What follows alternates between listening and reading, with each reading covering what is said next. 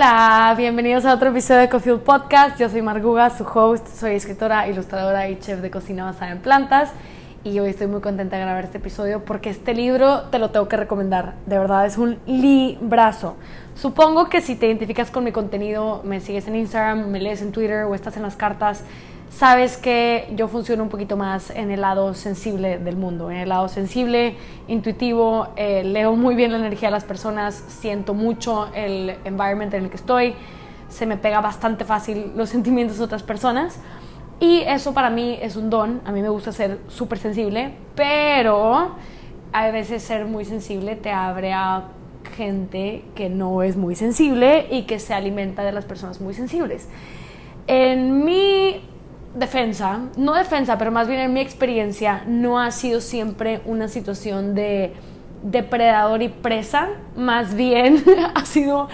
extrañamente divertido. Eh, realmente creo que nunca he estado en una relación de noviazgo donde ha sido literal así. Bueno, no, sí, la verdad sí, pero yo sabía todo el tiempo, me sentía de alguna manera protegida. Pero este tema es bien importante. Es un temazo, temazo. El tema es vampiros energéticos. Este libro se llama Dodging Energy Vampires.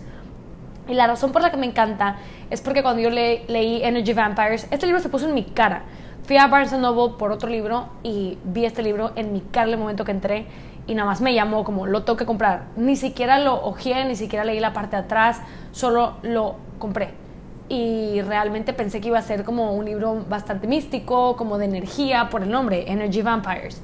Y pensé que iba a ser como bastante, no sé, que iba a hablar desde un punto muy alto. Y realmente no, es un libro bastante interesante, está escrito por una doctora, por Christian Northrop, creo que así se dice,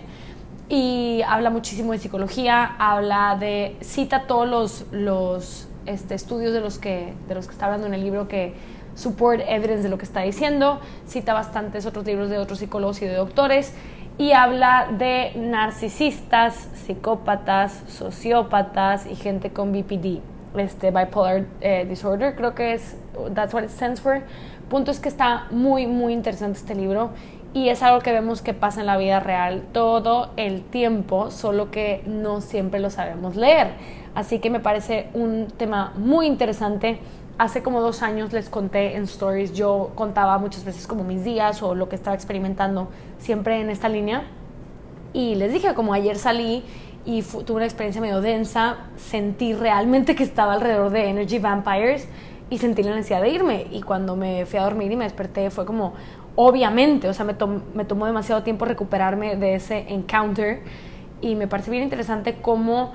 a mí me encanta recordar la importancia de las relaciones y no relaciones amorosas nada más, las relaciones con quien interactúas, tus relaciones de trabajo, tus relaciones de amigos y creo que al degree que puedas hay que ser lo más, perdonen mi spanglish, pero así es como está funcionando mi cabeza ahorita, al degree que puedas hay que ser lo más picky posible y lo más, bueno, lo más selectivo que se pueda y escoger muy bien de quién te rodeas, quién tiene acceso a ti, quién tiene acceso a tu vida, a tu información, a tus sentimientos, a tus pensamientos, a tus cosas privadas porque realmente no hay mucha gente buena en este mundo, pero también hay mucha gente que no tiene buenas intenciones y algo que me encanta que menciona el libro es que cuando tú tienes buenas intenciones y tienes buen corazón y eres una persona de luz y amor, este te cuesta pensar que existen personas que no son de luz y de amor. Y creo que esa es una de las cosas más naive e inocentonas que podemos estar y en el mundo de hoy una de las peores cosas ser es ser bastante naive porque te conviertes automáticamente en presa. Entonces, empresa para un depredador. Entonces, yo de ninguna manera creo que te tienes que hacer como mala persona o que te tienes que endurecer ni nada por el estilo. Solo hay que saber discernir qué personas queremos cerca y qué personas es mejor mantener como a una cierta distancia y qué personas definitivamente no deberían entrar en nuestro territorio y algunas personas han aprendido esto a golpes, más bien a mordidas, porque la gente eh, sociópata, narcisista, psicópata o que se alimenta de la energía y la atención y las emociones de otras personas, eh, dejan literalmente mordidas y te dejan como un vacío y realmente lo que está pasando aquí es como una dinámica de yo te doy y tú me quitas, tú me quitas, tú me quitas y la persona que da generalmente espera que la otra persona eventualmente también dé. Entonces, y eso no pasa. Eh, los vampiros energéticos, en este caso la gente que es diagnosticada bajo estos, eh, lo que digo, narcisista, psicópata, sociópata, es gente que está acostumbrada a quitar, a quitar, a quitar, a quitar, a recibir, a recibir, a recibir. Y no es gente que realmente no tiene la capacidad de sentir compasión o empatía. Saben pretender sentir empatía o sea, sentir lo que estás sintiendo tú. Por ejemplo, esas personas generalmente son personas súper agradables, súper outgoing, son personas guapas, son personas que, que se llevan con mucha gente, pero también te puedes dar cuenta de lo manipuladores que son y de cómo consiguen lo, que quieren a través de la manipulación. O sea, ese es el rasgo número uno de un vampiro energético, que consigue lo que quiere a través de manipulación y que no respeta los límites de las demás personas porque no le hacen sentido. Esa persona solo está pensando en lo que quiere conseguir de ti y ya, no está pensando en tu bienestar, no está pensando en un fair game ni nada por el estilo. Me parece bastante interesante el tema y me parece muy importante que si tú te identificas como una persona altamente sensible, te des cuenta que la mejor estrategia que puedes tener en tus manos es amarte, es aprender a amarte y aprender a amarte. Eso incluye tener límites, tener límites físicos, tener límites psicológicos, tener límites mentales, tener límites emocionales, de espacio, de todo. Porque si no, no te das cuenta. Y como eres bastante sensible, eh, lo normal es que te confundas de dónde empiezas tú y dónde empieza la otra persona. Entonces eh, cuando estás envuelto con un vampiro energético no te das cuenta exactamente qué está pasando y para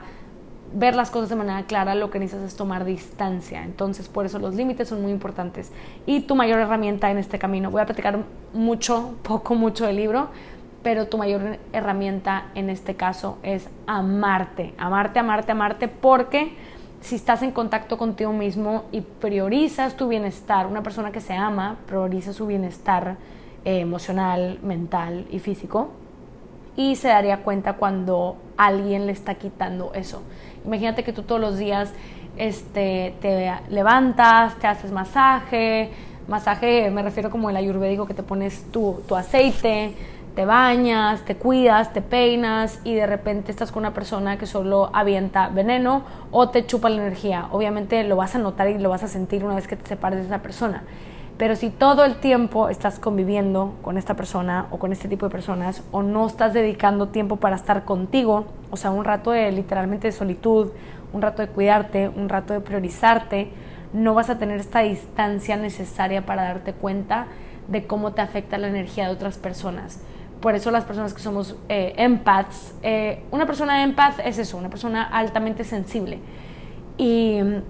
somos las personas que más necesitamos como tener tiempo solos para recargarnos y parte del beneficio de esto es darte cuenta cuál es tu energía y cuál es tu estado natural cuando estás bien para que cuando convivas con personas te des cuenta cómo eso se altera.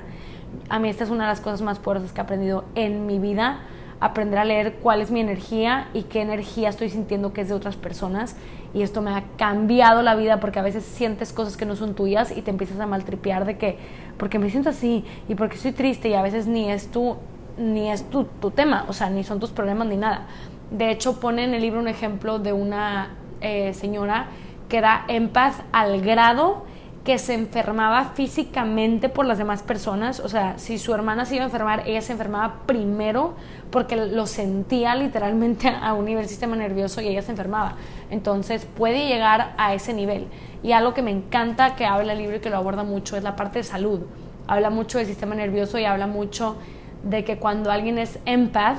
este, aprende desde muy chico a, cerrar ciertas partes de ellos por ser aceptados. Cuando alguien es empath, por ejemplo, un alma que haya nacido como súper creativa y, con, y muy sentimental y con ganas de expresarse, si una persona así nace dentro de una familia muy racional de abogados, doctores o gente que piensa como que en una línea muy recta, esta persona aprende desde muy chica que tiene que moldear su comportamiento para poder funcionar y adaptarse a su entorno cercano, que el entorno cercano más importante cuando eres chico es el de tu familia, porque son los que te deben de querer, aceptar y cuidar. Entonces, como un mecanismo de sobrevivencia, se adaptan y nublan, callan o they suppress esta parte de ellos que es como más sensible, más creativa, más espiritual, o personas que desde muy chiquitas creen en los ángeles o ven cosas que otros no ven, pero nacen en environments católicos y saben que dentro de esta religión o de muchas otras religiones los temas espirituales pueden estar peleados. Eh, mucha gente católica crecimos con papás que todo lo que no es católico es clasificado como brujería o como algo que está mal. Entonces, esto pasa mucho con la gente empath, que aprenden a como callar sus dones energéticos o a callar su intuición o a dejar de decir lo que ven los demás. Pone un ejemplo en el libro que hay que es típico cuando un niño chiquito dice que no le cae bien como no no quiero estar con Uncle Jerry y resulta que el Uncle Jerry era un pedófilo entonces dicen que cuando alguien es empath puede leer muy bien a las personas sin tener evidencia o sin saber de manera racional por qué, pero nada más tú sabes qué personas sí son safe y qué personas no. Pero al mismo tiempo, ¿cómo aplica esto para los, los vampires? Una persona que es vampiro no se puede abusar de una persona sana, saludable y estable porque esta persona no se va a dejar. O sea, si una persona sana eh, trata de ser como eh, haunted, casada por una persona narcisista o una persona sociópata,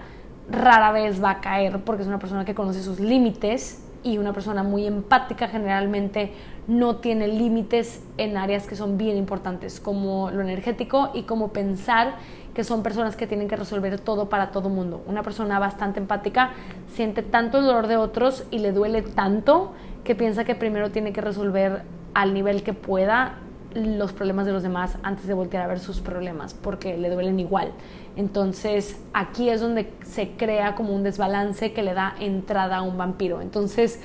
el libro todo el tiempo prioriza la importancia de tú cuidarte, de tú sanar, de tú poner unos límites sanos, de tú darte cuenta quién eres, cuánto vale el que seas una persona sensible. Está muy bueno el libro, de verdad te lo recomiendo si te identificas como una persona sensible o una persona que ha sido como que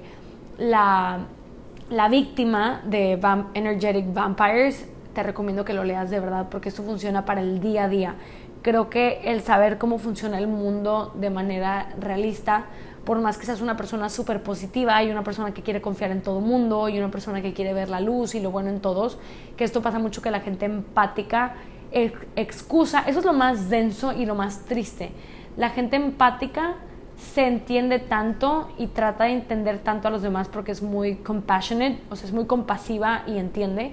que cuando alguien le hace algo malo, trata de entender por qué la persona lo hizo en vez de poner una defensa contra eso que le hicieron. Entonces imagínate que alguien te falta el respeto o te grita o algo por el estilo y lo primero que tú haces es pensar como, ay, pobrecito, tuvo una infancia súper difícil, su papá le gritaba de chiquito y ese es el típico comportamiento que tiene una persona que es sobreempática.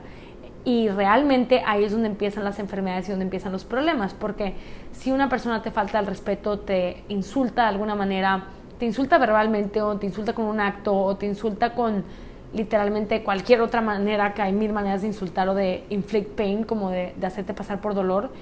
si tú en vez de sentir tu dolor y expresar tu límite de, oye, esto me lastimó, oye, esto no me gustó, esto no me parece, esto me parece irrespetuoso o esto me hizo enojar, si tú en vez de pasar por ese proceso, que eso es lo que está pasando dentro de ti, te sales a excusar el comportamiento de la, persona, de la otra persona y tratar de entender por qué lo hizo, es lo peor que te puede hacer porque te estás ignorando, estás ignorando tus necesidades para entender por qué la otra persona las cruzó. Y tu trabajo es cuidarte a ti y respetarte a ti y protegerte a ti y no excusar el comportamiento mierda de otras personas. Entonces, esto me parece un muy buen recordatorio cuando por más que quieras ser una persona abierta, por más que quieras ser una persona que vive de corazón, etcétera, eso no significa que eres un pendejo o que eres una pendeja y que te vas a dejar que la gente te cruce, cruce tus límites, cruce tu bondad o se aproveche de lo que das y de lo que eres. Porque creo que después de muchas lastimadas o después de mucho abrirte y estar sufriendo de gente que se abuse de ti, eh, o te enfermas, o te cansas, o te entra como este ego rush de querer cerrarte y convertirte en una bad bitch. Y creo que tampoco se trata de eso. Cualquier cosa que se haga en respuesta y reactividad, creo que no es genuina para nosotros. Y eso me fascina que menciona el libro, que una persona muy empática no vino a este mundo a luchar, no vino a este mundo a ser confrontacional y no vino a pelear contra una causa, sino vino a pelear por una causa. Les voy a decir un ejemplo es como si yo pienso que el cigarro es lo peor que existe. Si yo me pongo a hacer un movimiento y una guerra contra el cigarro, no me va a durar nada porque eso me va a cansar y me va a debilitar. Dice que las personas que son empaths eh, se cansan, tienen un sistema, un sistema nervioso que se puede cansar muy fácil si está sobreestimulado. Entonces la energía de pelear contra algo dura muy poco, pero la energía de llevar algo a cabo dura muchísimo. Entonces, ¿cuál sería lo contrario de pelear contra el cigarro? Es pelear por la salud y por las buenas decisiones de buenos hábitos. Entonces dice que si tú estás peleando por quiero que todo mundo pruebe lo que se siente sentirte bien y sentirte sano y quererte y amarte y abrazarte y mejorar tu vida todos los días, esa sería una buena razón. Este, o quiero que todas las mujeres tengan poder de decisión y libertad financiera y libertad creativa y libertad de expresión, eso sería una buena causa para una persona muy sensible porque es tan empática que entiende que todo que entiende y quiere que todo el mundo viva como el plus de esa causa pero no es una persona que debería estar peleando en contra de algo. Entonces, si eres una persona altamente sensible y tienes una causa que te importa, que te mueve, que te afecta, asegúrate de estar peleando por algo y no. Este libro menciona constantemente que está creado para validarte de tu experiencia con los vampiros energéticos y dice que esa es gran parte de la sanación, como que veas que sí existe eso y que no está todo en tu cabeza y que no es tu imaginación y es un recordatorio de cómo tienes que seguir tu intuición y creerle a tu gut desde el principio. Entonces, realmente cuando eres muy sensible puedes pensar y te puedes autojuzgar como, no, estoy siendo demasiado exagerada, estoy siendo dramática, estoy, siendo sensible. Y no, acuérdate que estás siendo sabia. Tu cuerpo y tu sistema nervioso son muy inteligentes y saben cuando necesitas irte de alguien, correr de una situación, no entrar en un lugar o dejar de permitirle darle acceso a alguien a tu vida. Entonces, una de las cosas que recomienda para darte cuenta, esta es la guía para identificar un vampiro, la voy a repetir desde el principio para que tengas el ojo bien abierto porque la manera de evitar esto es saber identificarlo. Hay una gran diferencia, empezando por ahí, hay una gran diferencia entre una persona narcisista y una persona con características narcisistas. Hay mucha gente con estas características, no quiere decir que sean un full-blown narcissist, entonces tampoco hay que andar autodiagnosticando a todo el mundo, pero sí hace esa diferencia de que hay gente que es completamente vampiro y otros que tienen rasgos. Y, o sea, hay gente que es como completamente tóxica y gente que tiene rasgos tóxicos, que es diferente. Rasgos tóxicos creo que muchos eh, tenemos eh, no es necesariamente que seas una persona completamente tóxica. Este, lo importante de esto es darte cuenta que aunque sean vampiros por completo o tengan rasgos, usan tácticas de manipulación para conseguir lo que quieren. rara vez son como transparentes, rara vez son claros con lo que están sintiendo, rara vez los vas a ver vulnerables, rara vez los vas a ver llorar y si lloran es en una situación que los hace ver bien, no necesariamente porque se están abriendo contigo de que fallaron en algo, de que algo les dolió o de que no consiguieron las cosas a su manera. Claro que experimentan emociones como negativas como tristeza o enojo, pero es más por las razones, no es por las razones naturales y normales, es por razones de que no pudieron controlar una situación o no les fue las cosas, no les salió algo como creían que les iba a salir. Generalmente es gente guapa, agradable, extrovertida y tienen ojos que seducen. O sea, es gente que como que sabe como, como lure you in, como cómo seducirte hacia, hacia ellos. Pueden tener posiciones de poder en el gobierno, en la militar, religión o medicina. Me pareció súper heavy lo de la religión y la medicina. Y generalmente pueden llegar a ser CEOs o figuras políticas. Esto ya lo había escuchado que para ser CEO o para llegar una, a una posición de poder como muy alta, generalmente es gente que tiene que tener como bajos niveles de empatía y de compasión porque para llegar a esos niveles sin pensar y sin sentir tanto es gente que no piensa a quién está pisando. Obviamente no aplica para todos los CEOs, pero es algo que se ve como que numerous times de gente que está en el poder que llegó ahí porque pisó a mucha gente en el camino o porque no hizo las cosas de la manera más como ética posible y son personas que no disciernen entre el bien y el mal, o sea, literalmente les vale. Y otra cosa bien importante es que ellos no son ignorantes de lo que están haciendo y de la manera en la que están consiguiendo las cosas, son bien conscientes. Entonces pueden fingir demencia, pero en realidad sí saben. Y otra cosa que me pareció bien interesante es que muchas de las, gentes de las personas que son vampiros no son así porque vivieron traumas, eh, y eso es parte del error, como les decía, del error que tiene el empath de querer excusar a todo el mundo porque vieron cosas difíciles. Hay muchos vampiros que literalmente nacieron así. De hecho, en el libro menciona varios estudios en brain scans que hicieron y que son personas que nada más tienen el área de empatía literalmente mucho más apagada o menos activa, menos funcional que una persona normal. Entonces, ni siquiera tienen la capacidad no es como que ellos no quieran ser empáticos, realmente ni tienen la capacidad, entonces no quieren. Entonces está bien interesante eso porque dice que muchas parejas de narcisistas o de vampiros energéticos empiezan a insistir que vayan a terapia y dice que eso es un caso mínimo y un porcentaje muy muy chico las personas que en realidad cambian porque para que dicen cómo pero existe la neuroplasticidad y existe la manifestación y existe tal y dice ella sí pero para que una persona cambie el factor número uno, lo más importante para que una persona cambie, es que quiera cambiar. Es literalmente la voluntad de cambiar. Y esta gente no quiere cambiar a menos que se vean orillados en una posición donde van a perder algo muy importante que hace que pierdan estatus, poder, estabilidad o literalmente eh, eso, ese poder que están acostumbrados a tener. Entonces, solo cambian su comportamiento, no necesariamente quiénes son fundamentalmente, pero cambian su comportamiento cuando se ven amenazados porque su realidad se va a cambiar o se va a caer. Entonces está dense, que es gente que solo cambia cuando está en una posición muy extrema donde realmente se sienten amenazados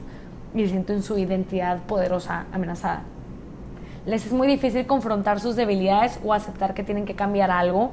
por ejemplo, si es con una pareja esto, con una amistad que está cruzando tus límites y tú preparas esta conversación que vas a tener donde estás listo para decirle eh, y te preparas de que le quiero decir que esto no me está gustando, que quiero que esto cambie, sea una amiga, sea un papá, sea un tío, sea una prima, etcétera. Si tienes que calcular mucho cómo le vas a decir las cosas porque sabes que se va a irritar o que se lo va a tomar mal o que le cuesta mucho tomar como el constructive criticism, ese puede ser un signo de que es un vampiro energético esa persona. Eh, son súper competitivos y siempre tienen que ganar y le echan la culpa a los demás por sus acciones. O sea, generalmente es gente que si te hacen algo y tú les reclamas lo que te hicieron, te la van a voltear y de alguna manera cada vez que les reclamas algo, tú te sientes culpable.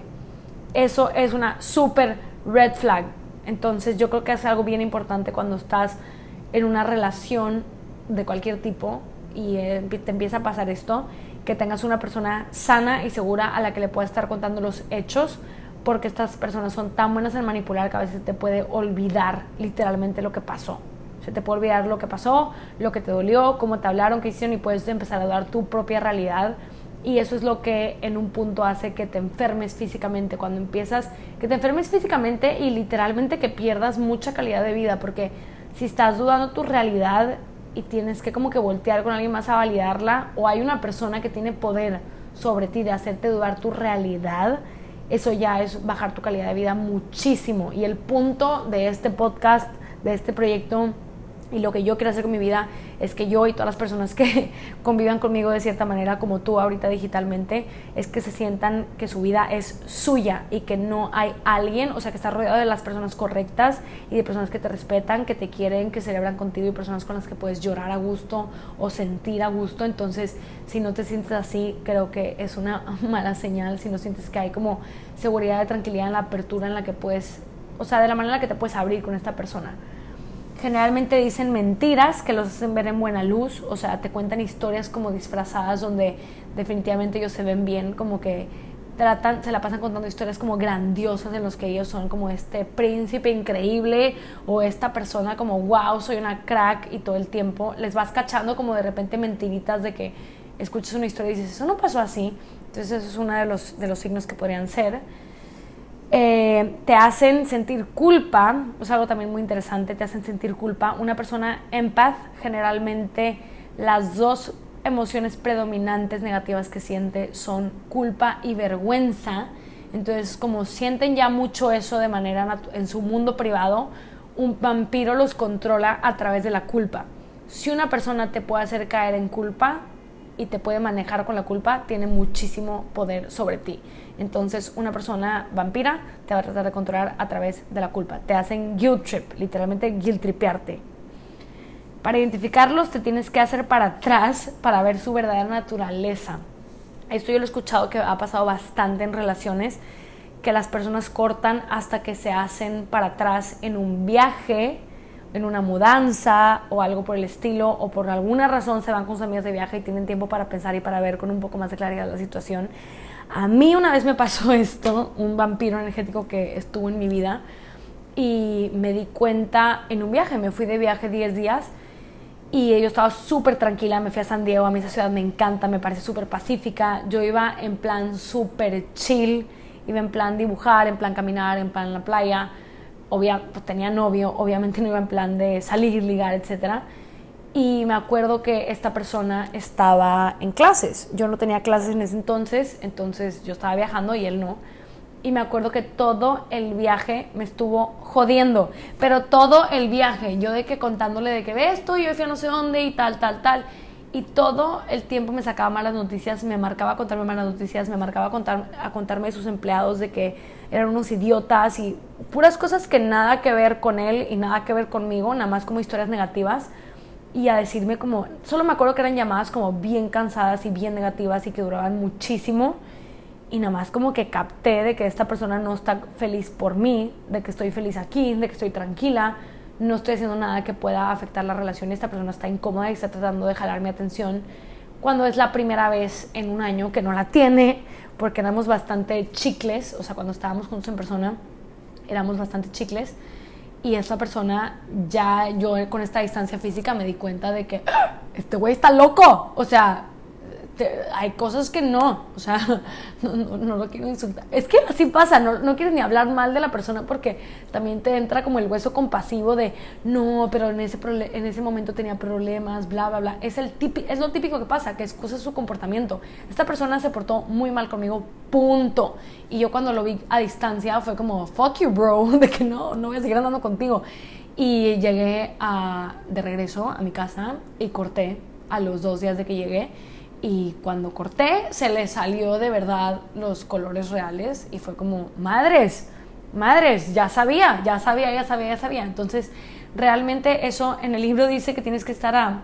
10.000 pies de distancia y no tengo idea la distancia entre San Diego y Monterrey, pero en ese entonces a mí me sirvió muchísimo tomar distancia porque fue como, wow, estoy viviendo con esto de cerca todos los días y todos los días me hace sentir como cierto nivel de culpa y todos los días me siento como controlada y todos los días siento que tengo que cuidar lo que digo, lo que hago, lo que me pongo, etcétera, cosa que no me volvería a pasar ahora, pero en algún momento fui esa persona que estuvo en esa relación. Y duró relativamente poco, pero no se me va a olvidar y por eso tengo como tanto como parte de tanta pasión en compartir el tema de cuidarte y de protegerte de cierto tipo de personas, porque las relaciones quitan o dan o mantienen muchísimo quién eres, cómo cambias, cómo te sientes y cómo experimentas este mundo. Entonces, si vienes, que todos venimos a disfrutar el mundo, pero si vienes específicamente con una misión, un propósito o algo que sientes y sabes que vas a necesitar estar en tu mejor salud, en tu mejor energía, en tu que todo mundo se merece eso, pero realmente cuando eres una persona que tiene un propósito que puede que le dé miedo, a veces buscas maneras de como autosabotearte y de quitarte la energía tú sola. Entonces me parece bien importante como echarle luz a esto, alumbrar este tema para que te des cuenta si estás manteniendo gente en tu vida que te apague por miedo a brillar. Y eso también menciona el libro y es parte con lo que cierra. Cierra con la importancia de que tú te permitas brillar y dice que cuando tú no te permites brillar por miedo a incomodar a los demás, lo único que haces es que mantienes el mundo un lugar más oscuro. Entonces me encantó eso, de no hay beneficio, nadie se beneficia de que tú no brilles, porque el mundo se mantiene un lugar más oscuro cuando tú no brillas. Y uno de los poderes más sanadores de que tú te permitas brillar y te permitas ser una persona, brillar me refiero a disfrutar tu vida, a decir genuinamente lo que piensas, lo que sientes, expresarte, estar creando, estarte compartiendo con el mundo, estar compartiendo tu mensaje si es que tienes un mensaje, estar compartiendo tu historia si es que tienes una historia que quieres compartir, o simplemente ser una persona de gozo, que está viviendo la vida en gozo, si eres nada más una persona chistosa, buena vibra, alegre, etc. Eso es lo que viniste a hacer, porque en el momento que estás siendo esa persona de luz y de amor, estás atrayendo personas iguales y qué cosa más sanadora que después de haber pasado por una experiencia con un vampiro, tengas tu periodo de sanación porque sí se requiere un periodo de neutralidad y sanación y luego empiezas a conectar con personas que te hagan sentir querido, aceptado, energizado, celebrado. Creo que no hay nada más sanador que ese punto y yo lo he visto en, en mi situación y lo he visto en la situación de muchas amigas mías que hemos pasado por este proceso, por este proceso de ser personas que constantemente estábamos en contacto con gente que nos drenaba la energía, estábamos todo el tiempo siendo eh, serviciales de más y cuidando a los demás más de lo que nos cuidamos a nosotros. Y luego pasas por esta etapa cuando empiezas como tu self-improvement y tu healing, pasas por esta etapa en la que te sientes bastante solo, porque naturalmente cuando dejas de dejar que la gente te pise o cuando dejas de ponerte en situaciones que te lastiman, naturalmente tu realidad va a cambiar y como tu carácter y tu personalidad pueden cambiar en este proceso, obviamente la gente que atraes cambia y la gente que existe en tu vida de alguna manera dejas de conectar de la misma manera. Entonces todo esto es un proceso natural y me encanta que el libro lo menciona. Prepárate para que tu vida se ponga solitaria por un rato y agradece y identifica que es mucho mejor que tu vida esté solitaria por un rato a que esté rellenada por toxicidad y rellenada por vampiros y rellenada de personas que se benefician de que tú estés no beneficiado o beneficiada. Es un gran libro, se los recomiendo enormemente y solo les quiero recordar que tú no puedes soportar el nivel de abuso que no o el nivel de de insultos. Obviamente hay muchos casos, eh, sé que es un tema sensible, hay casos en los que la violencia física es totalmente otra cosa, pero psicológicamente, si tú estás en un lugar, en un buen lugar, y estás rodeado de gente que te quiere, que te apoya, porque eso has creado en tu vida y tienes algún therapist o tienes amigas de confianza o tienes personas más maduras que te pueden ayudar a sentirte protegido, etc. Si tú tienes esto en tu vida, es mucho más difícil que seas la presa de depredadores. Mientras más sana, más completa y más estable esté tu vida y tu cabeza y tu mente y tu sistema nervioso y tus emociones y tu corazón, mucho menos vas a ver, vas a abrir espacio, no vas a tener apertura para alguien que esté siendo un depredador de personas que no están bien. Entonces te quiero recordar eso, mientras más te cuidas, la vida más te protege. Y si eres un empath, por favor, busca un poquito más de este tema en Instagram, en Twitter, perdón, yo sigo a Miriam Hasna que se la pasa subiendo eh, comentarios, comentarios, tweets sobre este tema y me parece que ser sensible es un súper poder pero también tiene una gran responsabilidad que tienes que aprender a cuidarte y a protegerte. Así que quiero que disfrutes de tus regalos intuitivos y de tu sensibilidad y de tu gran corazón sin que otras personas se estén beneficiando de lastimarlo. Te mando un abrazo enorme, te recomiendo muchísimo que leas este libro. Se llama Dodging Energy Vampires y también existe en español. Me dijeron que lo venden en librerías Gandhi, no estoy segura del nombre en español, pero yo creo que se llama Vampiros Energéticos. Se lo recomiendo muchísimo. Y por último, te quiero recordar otra cosa que dice el libro que me pareció súper interesante. Cuando eres muy sensible, a veces puedes batallar mucho con la confrontación, con las peleas, con los gritos, con poner límites, la confrontación. Y algo que me parece muy importante es que menciona que tu sistema inmunológico tiene morales, tiene morales y tiene valores. Y tu sistema inmunológico sabe cuando necesita que tú lo defiendas. Entonces dice que cuando algo te hace enojar, cuando algo te molesta o te hace enojar, tienes que aprender a expresar ese enojo y esa molestia, porque si en el nombre de la espiritualidad y en el nombre de ser love and light estás siendo demasiado linda con todo mundo y demasiado permisivo, permisiva con todo mundo por no tener conflicto, estás traicionando a tu cuerpo y le estás, le estás traicionando a tu psyche y a tu cabeza y a tu mente y a tu alma que no los puedes cuidar y que no están a salvo contigo. Entonces ahí es cuando se crea una desconexión entre tu cuerpo y entre ti y una desconfianza. Y por eso las personas después batallan tanto en confiar en su intuición y en confiar en sus propias decisiones y en confiar en su cabeza porque han estado viviendo en un self-betrayal, o sea, en un autoengañarse y en un autotraicionarse. Entonces, no tengas miedo de expresar encuentra la manera de expresar tus límites y no tengas miedo de expresar o de sentir enojo, de sentir incomodidad o de sentir una falta de respeto cuando realmente te faltan el respeto. Son cosas incómodas, pero creo que son parte de ir creciendo y parece bastante emocionante cómo tu vida puede cambiar y cómo si hasta este momento has sido una persona sensible que agradece la vida y que disfruta y que quiere vivir desde el corazón, imagínate qué tanto más vas a disfrutar tu vida cuando aprendas a poner límites y solo se, acerquen, se te acerquen personas que respeten, admiren y amen ese enorme corazón que tienes. Te mando un abrazo enorme. Si lees el libro, platícame. Eh, y si este episodio te sirvió de algo y crees que una amiga tuya o amigo tuyo que también sea muy sensible, eh, compártelo con ellos y aléjate de los vampiros. La medicina contra los vampiros es quererte mucho, cuidarte mucho y ser indiferente frente a ellos. Acuérdate de no rebotar su energía, sino evitarla. Literalmente, mientras más indiferente eres, menos te van a buscar. Dicen que el antídoto es ser una persona aburrida. Si no les das la medicina, que es tu atención, tu cuidado y tu amor, literalmente se aburren y se van y lo buscan en otra parte. Estos vampiros no pueden vivir sin su medicina, they cannot live without supply y nunca están sin supply. Entonces, si tú no les das lo que necesitan, lo van a dejar de buscar en ti. Así que cuídate, quiérete, abrázate y rodeate de gente que aprecie tu corazón. ¡Mua!